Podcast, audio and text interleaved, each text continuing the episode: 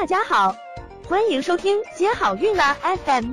如果你正在准备孕育宝宝，却不知道怎么科学备孕，或者正和试管婴儿打交道，都可以来听听我们的好运大咖说。大咖说什么？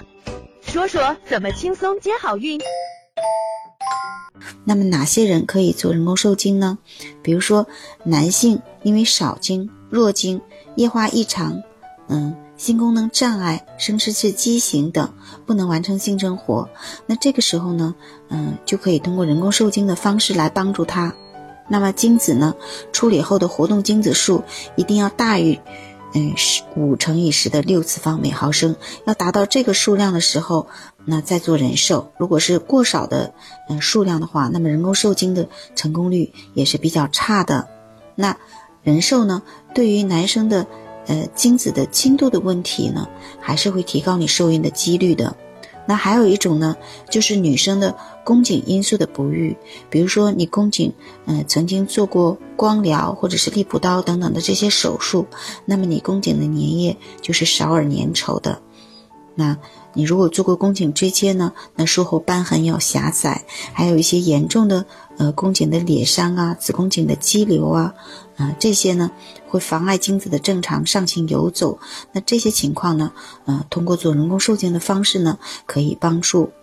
还有呢就是宫颈中呃有抗精子的抗体呀，啊那这个呢如果做人工受精也会有所帮助。那。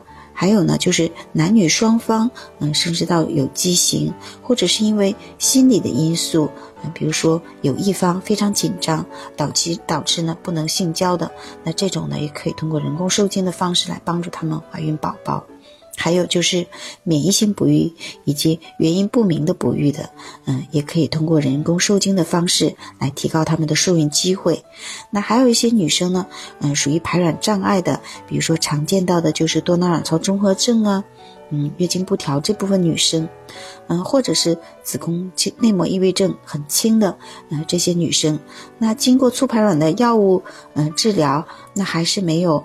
怀上宝宝，那这个时候呢，嗯，可以通过做人工受精的方式呢，来帮助他们提高受孕的机会。